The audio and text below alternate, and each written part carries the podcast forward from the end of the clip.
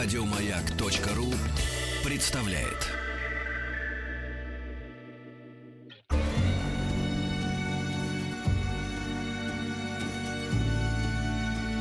По заказу Гостелерадио.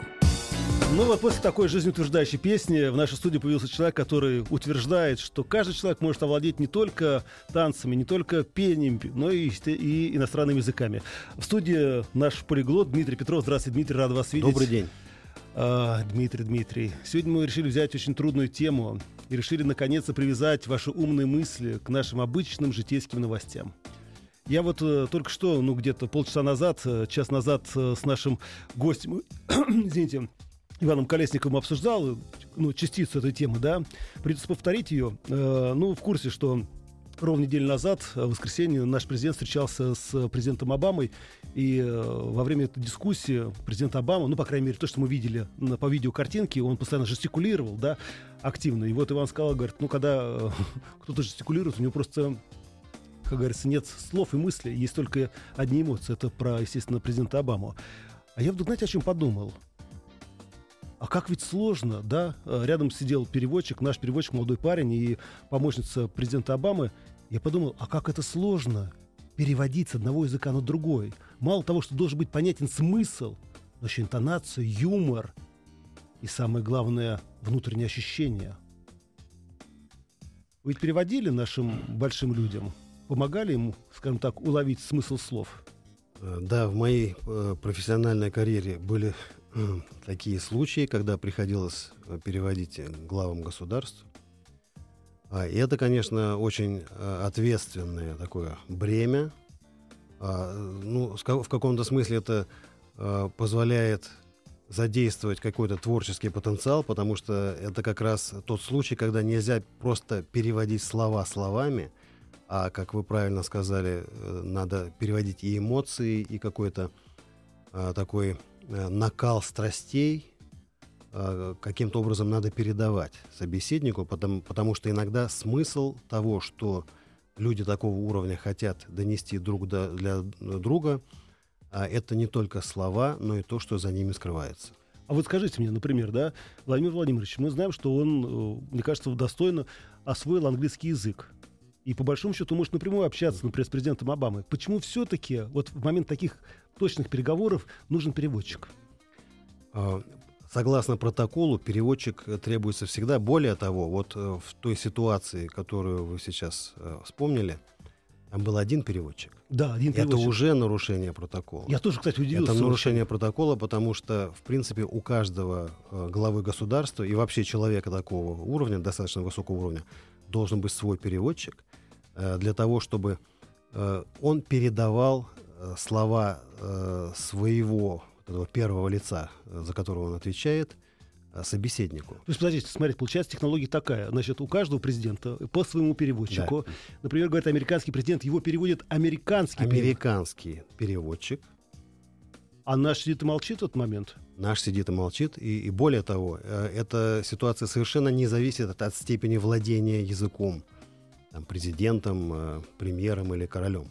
А потому что, во-первых, протокол, протокольное присутствие переводчика связано с тем, что а, переводчик должен очень четко формулировки, которые наверняка были отточены еще до разговора, доведены до собеседника. А во-вторых, а, даже если вы прекрасно понимаете то, что говорит вам собеседник, а, перевод дает вам время и возможно, возможность обдумать возможную реакцию. О, это тактическая ответ. задача. Конечно. А еще скажите мне, если, например, сидят два переводчика, и один из переводчиков, например, с нашей стороны, понимает, что в данном случае его коллега с американской стороны переводит не очень точно. Он может его поправить или, скажем так, уточнить? Или это а, неприлично? Э, это, э, так сказать, та самая серая зона, которая случается в каждой профессии, когда это все зависит э, не только от понимания и знания, но и от чувства такта. В какой-то в какой-то момент лучше промолчать и, пода- и выждать реакцию э, человека, которого ты переводишь. В другой ситуации, когда речь идет об очень важных э, э, ситуациях, э, проблемах, э, в принципе, допускается и, э, так сказать, возможность поправить. И более того, вот э, тот факт, что присутствовал только один переводчик, а мне, кстати, тоже приходилось э, бывать единственным переводчиком в разговоре Ого. между главами государств, это говорит э, прежде всего о том, что встреча это была а, Спонтанный. спонтанной, то есть она не была ре- регламентирована, Мгм. то есть это так называемая встреча в кулуарах. И получается, что То если... они встретились как бы случайно, был- Ну да. Э, Но тем не менее мы знаем, что эта встреча затянулась там на полчаса или, Мгм. даже, или Да, даже, да, даже да. больше, потому что, ну, понятно, что э, есть целый ряд вопросов, которые им приходится в достаточно срочном порядке решать. Мгм. Очень интересно. Вы знаете, я удивляюсь, всё время, мне все время очень интересно, да, окружение президентов, ну, руководителей. И в данном случае это просто такой обычный режиссерский даже, житейский интерес. Я заметил такую странную тенденцию, что переводчиками чаще всего бывают мужчины. У них что, с психикой лучше или они знают, владеют языком лучше? Э, С э, психикой далеко не всегда у мужчин бывает лучше. Я думаю, это Каждый из нас- подтвердит. А, Но дело в том, что переводчик, особенно личный переводчик, а, он э, очень часто сопровождает а, значит, э, первое лицо, Ну да, практически для которого везде, он да. переводит, практически, практически везде, и, соответственно, а, ну, более комфортно чувствовать себя так сказать, в сопровождении, в компании человека твоего пола, Мгм. потому что они могут находиться в одном гостиничном номере, в одном самолете. Ну да, это То есть просто... э, масса всяких ситуаций. А теперь возникает самый сложный вопрос. А, ну, если, например, опираться на э, руководителя советского государства, на нашего первого президента, то чаще всего за его спиной стояли э, синхронисты, умудренные опытом. Это были взрослые люди. Сейчас я заметил, очень быстро и очень четко и очень качественно изменился состав делегации, которая окружает, например, нашего президента. Это в основном молодые люди, ну, относительно молодые люди. С чем это связано? Да, ну, во-первых, э, вы правильно заметили, что это относительно молодые ну люди. да, да, да, То есть- естественно, да. То есть это люди, у которых, э, несмотря на их молодость, по крайней мере 5-10 лет э, работы на дипломатическом поприще уж точно есть. А, с другой стороны, а, сейчас очень быстро меняется ситуация. Надо быть Быстрые постоянно, мозги. постоянно в курсе. И, ну, в каком-то смысле, скажем, если в советские времена там, многие ситу- ситуации были понятны на годы вперед, Ну, в принципе, то да. сейчас обстановка меняется с- к- со страшной скоростью, и поэтому э, требуются постоянно какие-то новые, свежие э, взгляды и понимания и языка, и реалий. Ну да, я вспоминаю, да, э, не вспоминаю, я помню, читал воспоминания э, того же Суходрева, например, да, который рассказал о том, что Брежнев просто подсовывали бумажки с правильными ответами. Ну, в зависимости от того, э, какой он слышал ответ, например, от американского президента Никсона. Ему подкладывали такую бумажку, и он э, читал ответы. Естественно, переводчик уже знал заранее, что это будет за ответ. И в те времена э, даже помыслить нельзя было о таком формате общения, как э, телемосты, это прямой эфир. Это было что-то абсолютно нереально. Все, все готовилось месяцами. Слушайте, э, Дмитрий, коль вы попались нам в сети сегодня, да, то есть мы хотели поговорить, конечно, как всегда, о русском языке, о словообразовании, об английских, французском и так далее и тому подобное. Но сегодня вот, коль у нас язык дипломатии, а, у меня еще один вопрос, который всегда очень волновал.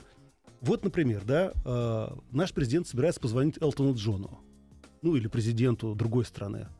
Понятно, что э, наш президент говорит на русском языке. Ну, Элтона Джона, ладно, бог с ним. Пусть с ним пранкеры общаются. Ну, например, э, с Меркель. Почему президент с ним, с ним все-таки пообщался? Да, В конце концов. Ну, например, там Меркель или тот же самый Обама, или, например, Аланд, который говорит на французском языке. А как происходит момент общения по телефону? Ведь, с одной стороны, э, президент должен слышать речь э, своего коллеги, но, с другой стороны, должен слышать перевод. Ну, вот мы с вами находимся в ситуации э, радиостудии, Мгм. и мы понимаем, как это происходит. Вот, э, допустим, а, если сейчас э, прозвучит прямой звонок в эфир, Да, хай, ду, мы, иду. мы будем да. с вами его слышать одновременно и сможем решить, кто из нас будет отвечать. Нет, смотри, то есть получается так, что в какой-то момент в телефонной трубке у президента, например, голос Обамы становится тише, а голос переводчика громче. Да, это все, это все есть это идет- идет параллельно, это то есть все, идет реально. да. Параллельный синхронный Да, перевод, это, да? Это синхронный перевод. Да, а вот теперь самое Или главное. перевод близкий к синхронному. Ну да. И Такой иногда бывает промежуточный, чтобы дать возможность э, а, ну, с определенным зазором. А, то есть все-таки, чтобы был сказать, небольшой да. воздух, да? да? Угу. Не, потому что, мне думаю, с одной стороны, как-то неудобно. Представляете, вот говорит президент, например, да? А, кстати, вот во время переговоров уже, это тоже идет синхронный перевод? Или, например, президент сказал фразу, а потом идет перевод, потом ответ. Вот как это, скажем так, технология передачи мысли? А, Есть э, такие очень официальные ситуации, когда под камеру с присутствием прессы а, идет либо чисто синхронный перевод, то есть мы не слышим, э, мы слышим только один голос. Угу. А Если ситуация прямого общения, то это может быть э, так называемый э, такой те- технический термин есть шептало. Да. Когда я сижу за спиной, допустим, человека, которому я перевожу, и э, э, сообщаю ему все, о чем идет речь вокруг. Потому что это может быть не один собеседник, а целая группа. Это Ого. может, это может быть встреча за круглым столом. А это совсем другая история. Друзья, напоминаю, что в студии находится наш полиглот Дмитрий Петров. Простите, сказал, что наш. Ну, действительно, наш. конечно, ваш. Да. Вот. Если у вас есть вопросы, друзья, милости просим. СМС-портал 5533. Все сообщения сейчас слово «Маяк» и WhatsApp плюс 7967 103 5533.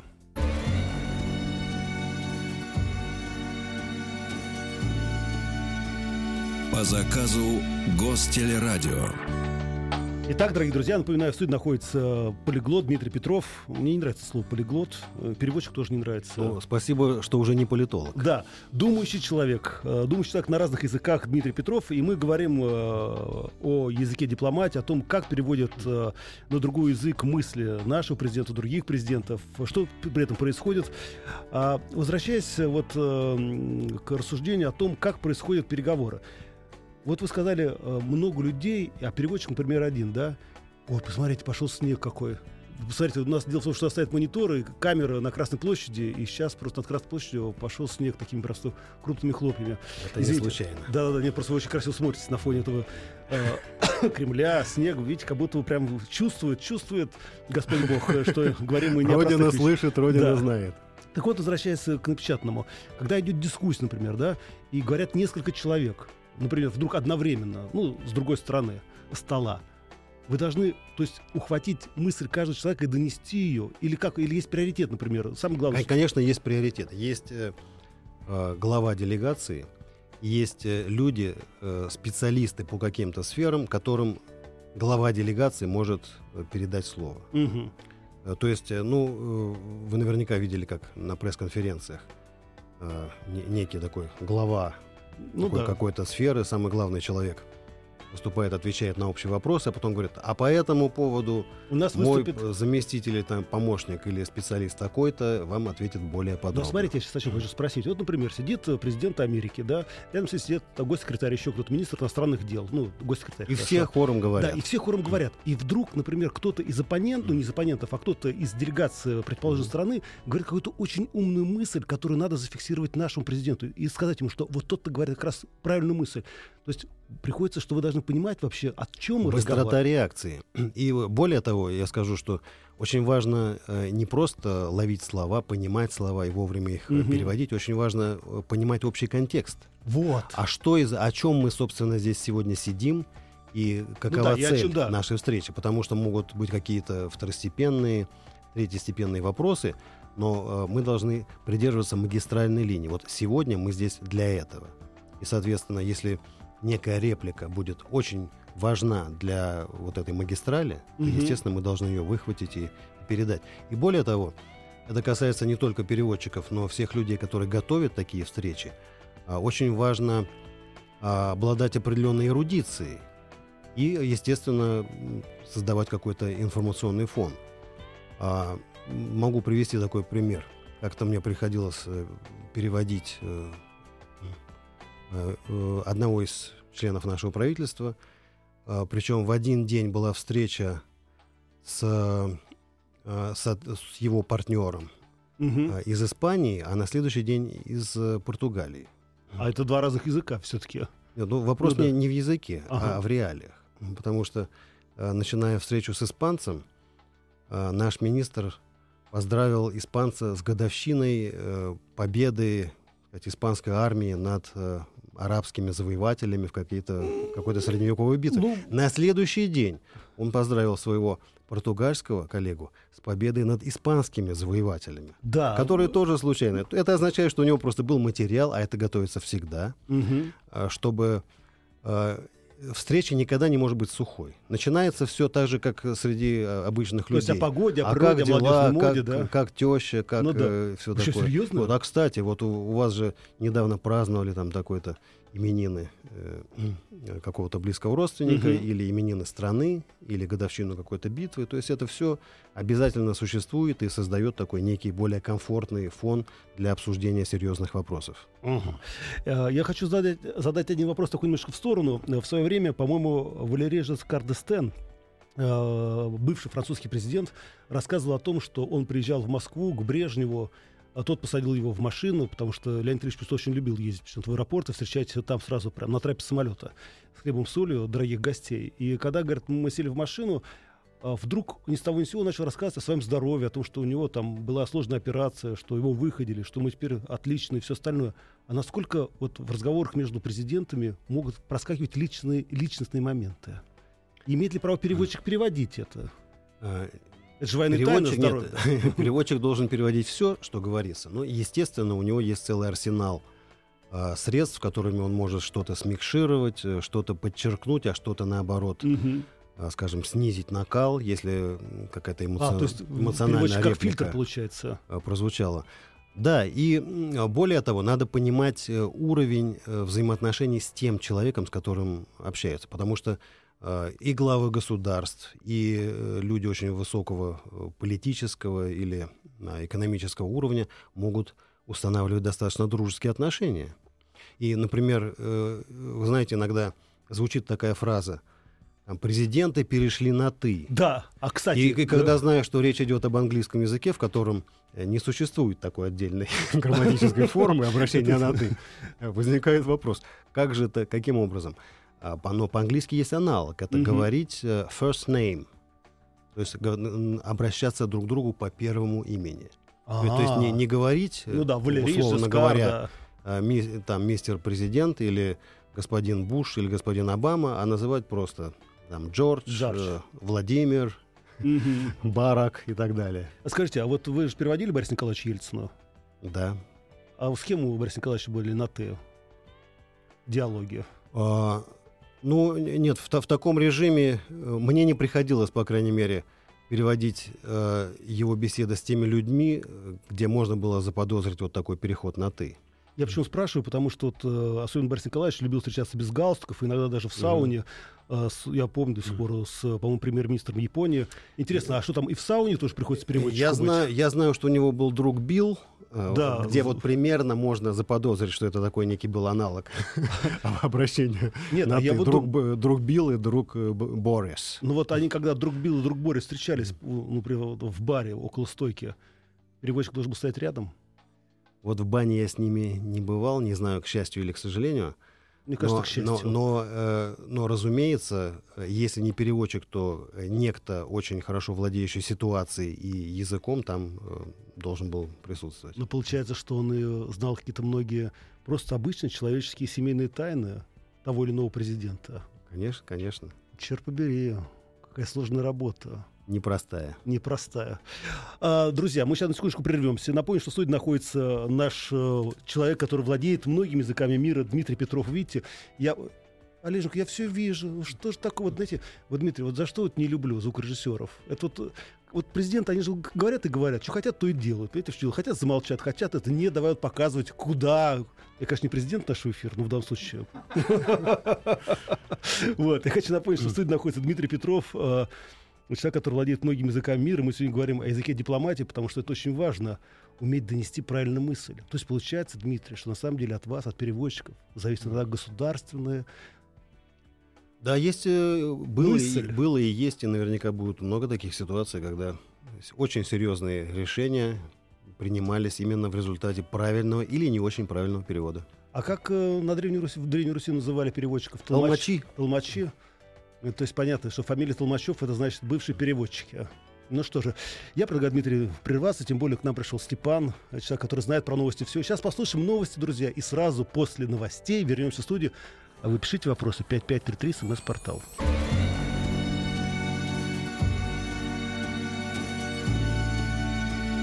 По заказу Гостелерадио. Итак, дорогие друзья, напоминаю, что в студии находится Дмитрий Петров, полиглот, и мы говорим о языке дипломатии, о том, как переводят на разные языки мира умные мысли нашего президента, и, естественно, кто переводит умные мысли других президентов, если, конечно, они умные. Напомню, что смс-портал 5533, все сообщения сейчас слово «Маяк», есть форум радиомаяк.ру, WhatsApp, плюс 7967 103 5533. Дмитрий, вам вопрос. Давайте дадим слово нашим слушателям, а потом продолжим. А, Ямал-Ненецкий округ напишет. Скажите, пожалуйста, а вот хрущевская Кузькина мать, э, наверное, вызвала затруднение у переводчиков. Это правда, спрашивает нас Макс? Ну, есть э, знаменитый э, буквальный перевод. Это, это идиомы. The mother of Кузьма. Как, как, как? Буквально мать Кузьмы. Мать Кузьмы, да. Ну, э, в принципе, это вошло в пословицу и в легенду, и в апокрифы э, всей переводческой деятельности, и э, дипломатической тоже. Да? Потому что это ну, был такой достаточно редкий случай, когда глава государства очень сильно отошел от официального стиля Ну и да, выразился немножко. так эмоционально. Вы знаете, кстати, я совсем недавно узнал, откуда произошла э, идиома, да, это правильно, я говорю, это э, японский городовой. Я только недавно узнал, что, оказывается, когда мы говорим японский городовой, мы вспоминаем и того японского городового, который хотел убить нашего цесаревича Николая, Николая Алексеевича, Николая Александровича. Я имею в виду, э, когда он был в Японии, тогда еще принцем, да, ну или цесаревичем э, Николай II будущий, и на него напал японский городовой. И вот после этого на Руси говорили, вот японский городовой устроил, понимаешь. Ну, есть и такая версия. Да, ну это может быть, да. Поехали дальше. Скажите, пожалуйста, Томск область спрашивает, а как быть с юмором? Он ведь разный у каждого народа. Вот что одному смешно, то другому, может быть, и морду набьют. Ну, де- действительно так и бывает, э, но э, не всегда, слава богу, на дипломатическом уровне. А, Поэтому очень аккуратно а, на уровне официальных переговоров э, ну, стараются прибегать к каким-то э, юмористическим зарисовкам. То есть все-таки стараются Да, быть это... стараются придерживаться такого уни- универсального стиля. Но если все-таки без шутки обойтись нельзя, то стараются подбирать эквивалент. Потому что есть реалии, которые абсолютно непереводимы, а есть вещи, которые более-менее смешны а, носителям любого языка. Слушайте, а то есть получается, что переводчик должен знать не только язык, но и, скажем так, какие-то фразеологизмы. Обязательно, обязательно. То есть изучение языка как такового, то есть грамматики, словарного запаса, это только первый уровень. После этого мы начинаем а, изучать тот пласт языка, который скорее связан с менталитетом, с историей, с традициями, с мировосприятием народа, который на этом языке говорит. Без этого Мгм. невозможно. Ну, смотрите, ну, например, разные пословицы, поговорки, там, семь раз отмерь, один раз от, э, от- отрежь, да, или, например, там, э, про бревно в глазу. А как, например, переводится это на английский язык? Есть вот, Нет, скажем ну есть, есть простые вещи, ну достаточно известные эквиваленты. Скажем, мы говорим, что не стоит ехать в Тулу со своим самоваром. Ну да. Если мы буквально это кому-то расскажем, это придется об- объяснять очень долго, что, Полчаса что такое Тула, что такое самовар. Да. А, скажем, э, в английском языке есть аналог э, возить уголь в Ньюкасл. Ньюкасл был Ну столицей угольной промышленности. Там Валерия и это примерно. Поэтому, э, естественно, ну, переводчик, вообще лингвист, изучает и соответствие а, каких-то афоризмов, каких-то пословиц. Ну и вообще надо сказать, что очень важно, э, чтобы подготовиться не только к переводу, но и к общению на дипломатическом уровне. Это касается и дипломатов.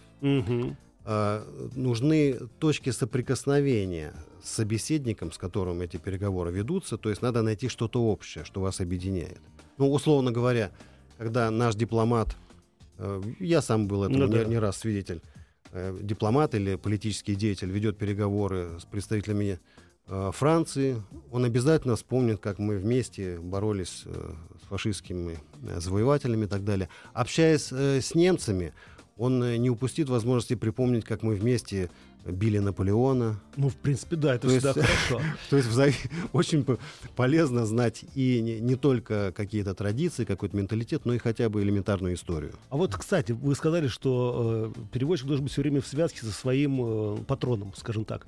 А вот, например, костюмы, да? Ну, хорошо, например, если э, там тот или иной президент одевает там Брионе или Канале, да, или, например, ну, может быть, это ателье там на Кузнецком мосту.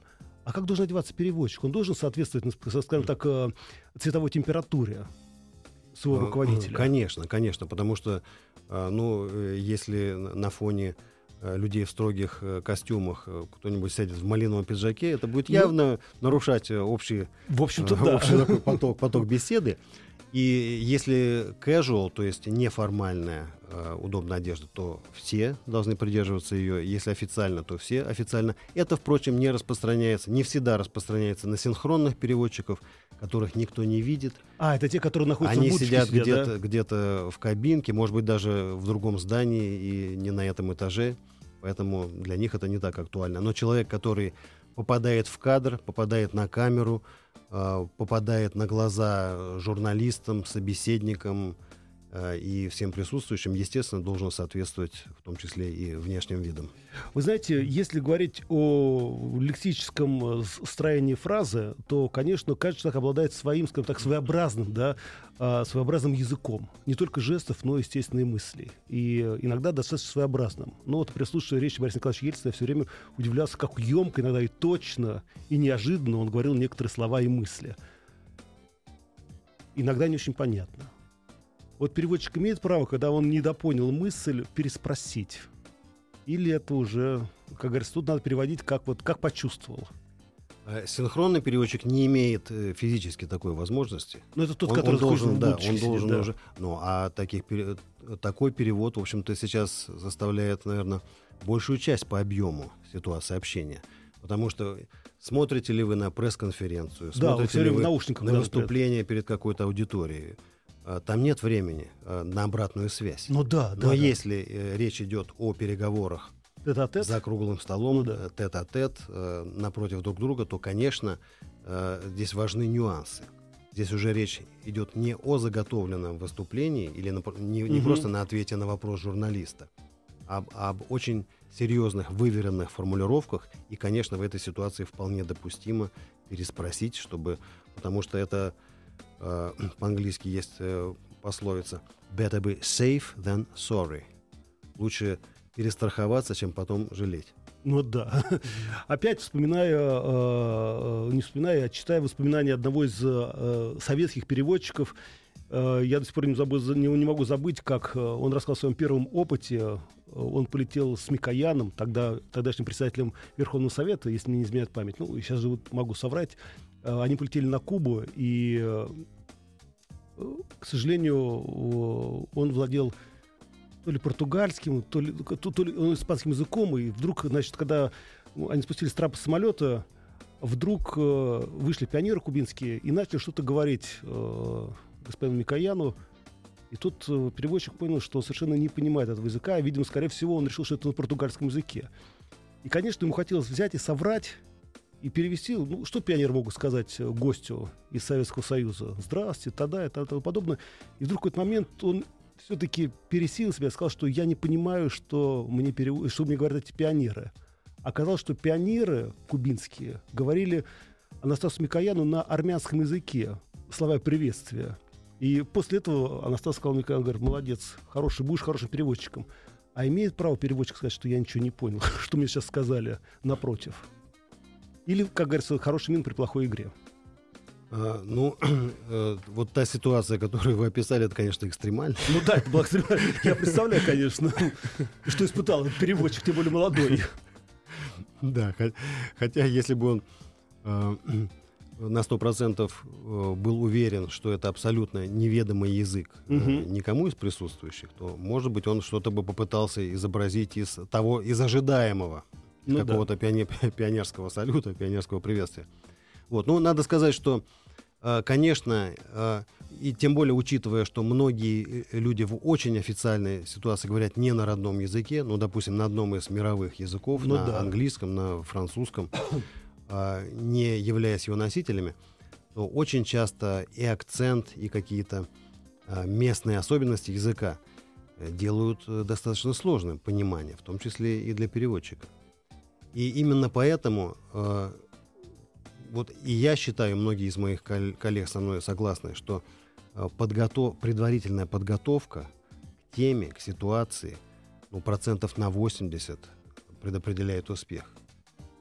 Потому что если мы знаем общий контекст, если мы обладаем достаточным уровнем эрудиции и понимания общей ситуации, а, это нас э, в большинстве таких трудных ситуаций выручит. Слушайте, ну я, знаете, вот еще раз убеждаюсь, любая профессия сложная, но это прям по острию. А вот смотрите, вот, например, есть Нурсултан Назарбаев или, например, Александр Лукашенко. Они э, руководители своих государств. Э, там казахский язык, здесь белорусский язык. Но все равно, безусловно, общаясь с нашим лидером, они говорят на русском языке. А скажите, а у них за спиной все равно стоит переводчик? И может ли, например, вдруг в какой-то момент, например, господин Лукашенко перейти на белорусский язык? Ведь может, да? Или как Нурсултан Назарбаев, э, выступая на Генассамблее ООН, вдруг начал свое выступление на казахском языке. И первые там 5-10 минут, по-моему, его никто не переводил вообще, потому что не был переводчика рядом. Они думают, что он будет говорить на русском. Как, например, тот же самый господин Лукашенко. Ну, если это, это так действительно было, то это просто недосмотр службы протокола. Да. Потому что экспромтов, прям, да. экспромтов там не бывает. Экспромтов там не бывает, э, тем более а, у Назарбаева, в принципе, э, ну, достаточно такой выверенный формат обращений, в том числе и в Казахстане. Обычно он начинает свое выступление на казахском языке, где-то в середине идет достаточно э, серьезная часть выступления на русском языке, и завершает он его обычно опять на казахском. Mm-hmm. То есть все знают этот, э, этот формат, и ну, не знаю, что произошло, почему к ну, этому, был, не, не, к этому я, не да, подготовились. Я видел, да. Но, в принципе, э, страны, страны СНГ, то есть это бывшие советские республики, ну, в принципе, да. не используют переводчиков. Ну, бывали ситуации, когда, э, скажем, политики из, из прибалтийских стран, э, Делали Укра... вид, что Укра... они не очень Украины, понимают, да. да, просто, ну, скорее, может быть, принципиально и демонстративно угу. начинали говорить на своем языке. Э, ну, мы знаем, что, скажем, во время перевода э, представителей «Газпрома» с украинскими коллегами. Вот было несколько таких ситуаций. Мы очень не понимаем, какие, какие деньги. Ну, как-то... Грош, да? Но демонстративность этого была настолько очевидна, что, в общем-то, все быстро как-то разрешалось, и люди начинали говорить на общепонятном Ну, естественно. А, кстати, вот, например, Ангела Меркель, да, ведь она хорошо говорит на русском языке.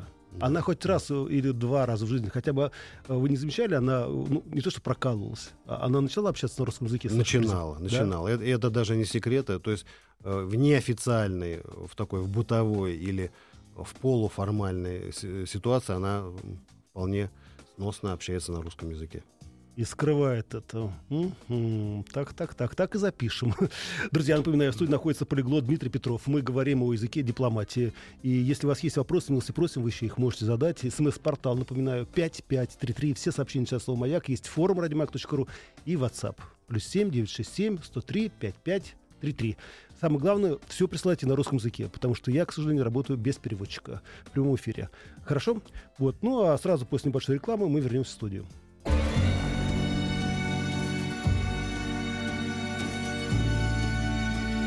По заказу Гостелерадио. Итак, дорогие друзья, напоминаю, в студии находится полиглот Дмитрий Петров. Мы говорим о языке дипломатии. А, вот, кстати, по поводу языков, да, ведь очень часто и удивительно, да, путешествуя по миру, а, я вдруг поймался на мысли, что, оказывается, русский язык не такой уж, как говорится, язык-изгой. В том смысле, что, например, в Италии огромное количество итальянцев, это на самом деле выходцы из Молдавии, которые работают там и которые прекрасно владеют русским языком. А я вот думаю, а вот, например, в бытовой жизни а, представители руководств разных государств из того еще советского прошлого, ведь на самом деле там многие руководители, например, тех самых прибалтийских республик, на самом деле гораздо лучше говорят, наверное, на русском языке, чем на английском. Или это я обманываюсь? Нет, э, конечно, это так. Ну, э, есть ряд политиков, которые были импортированы в эти страны. Ну да. А, из, из дальнего зарубежья, скажем так. Но, естественно, все люди, которые э, выросли, получили образование в советское время, они достаточно прилично языком владеют. Тем более они, многие из них и в те времена занимали не последние места еще при советской власти. И э, потом был некий пробел. 90-е годы, когда э, практически, ну, в некоторых странах были гонения на русский язык, mm-hmm. в некоторых просто образование было прикрыто. Но э, начиная с 21 века мы видим некую новую волну интереса. Э, я знаю, что в некотор- во многих странах Восточной Европы а после серьезного перерыва сейчас мы видим опять достаточно высокий конкурс э, для поступления на факультета русского языка. И это хорошо. Я просто думаю, лет, когда они собираются все вместе, на каком языке они между собой общаются? Не может, например, литовец понимать эстонский язык, тем более латвийский. Ну ладно, это, наверное, отдельная тема в искусстве. А теперь самое главное. Скажите мне, все-таки говоря о языке дипломатии. Вот смотрите, э, Уильям Шекспира переводил огромное количество переводчиков и поэтов. Ну, например, самый лучший перевод считается Пастернака. Ну, Маршак тоже неплохо переводил. Я вот думаю, а литературные способности должны быть у переводчика, кроме точного, скажем так, понимания цели и задачи речи того или иного президента? Да, у, у, у переводчика художественной литературы обязательно должен быть э, талант литератора, э, поэта или прозаика. У э, хорошего переводчика э, дипломатической или политической сферы до, должен быть очень высокий уровень эрудиции в этой сфере. Не это не менее важно, чем владение языком. Иногда это более важно, чем владение языком. А, то есть э, правильно понимание, понимание э, политической задачи и сверхзадачи конкретной да. ситуации общения. Вы знаете, у каждого э, политика, естественно, есть своя, ну, такая немножко типичная манера передачи мысли. Переводчик, э, скажем так, интенционно передает на английском языке, да, э, такую же манеру передачи слов или все-таки старается, скажем так, выработать свою манеру разговора? А, считается, что идеальный переводчик это тот, который придерживается золотой середины. С одной стороны, он не должен просто копировать, имитировать, потому что это будет похоже на пародию. Ну, в принципе, да. С другой стороны, он не должен э, говорить абсолютно монотонно и бесстрастно, потому что это раздражает. Э, любой, Слушайте, любой да. контраст раздражает. Если вы слышите эмоциональное выступление Э, там, Фиделя Кастро. Ну или, да, и таким голосом. Или еще я, я, я да. люблю ее. И слушайте, нудный, такой размеренный голос переводчика, это дико раздражает любого слушателя, поэтому переводчик э, должен э, поддерживать, но, но э, амплитуда этой волны не должна быть столь же высокой, сколь у того, э, который говорит. Слушай, как интересно, то есть переводчик должен быть еще и немножко актером? Обязательно. Как интересно. А когда вот самое интересное, вот когда, например, да, один президент говорит другому мысль, он смотрит в глаза, естественно, своему визаве. И в это время начинаете говорить вы. По большому счету вы даете перевод. А президент, например, другой страны смотрит вам в глаза или все-таки продолжает слушать, как говорится, ваш текст, а смотрит в глаза а, своему коллеге? Естественная реакция человека ну, да. смотреть на того, кто говорит. Кто говорит, он-то дело. А, поэтому а, это зависит от темперамента это зависит от темперамента.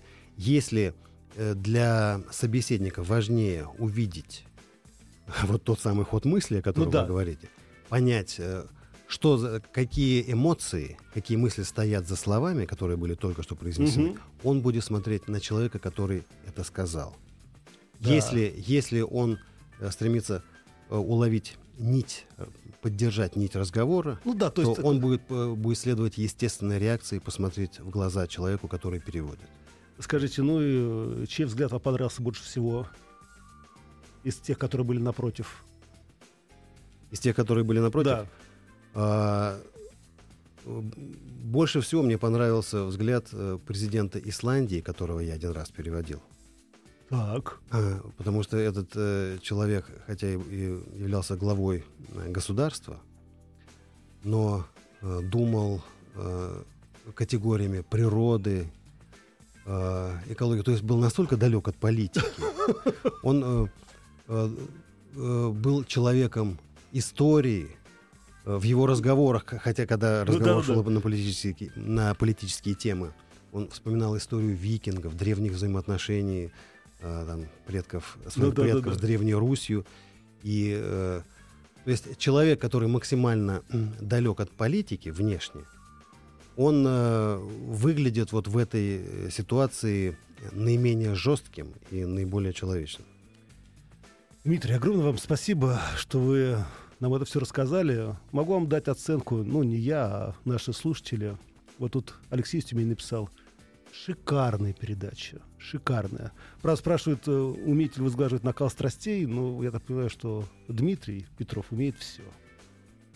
Спасибо большое. Друзья, успехов, счастья. Не забудьте, что завтра рабочий день, поэтому сегодня прекратите злоупотреблять. Да. Вот. Так что полюбите свою жену, поцелуйте ее, детей. Вот. И слушайте радио «Маяк». Ну все, пока. По заказу Гостелерадио. Еще больше подкастов на радиомаяк.ру.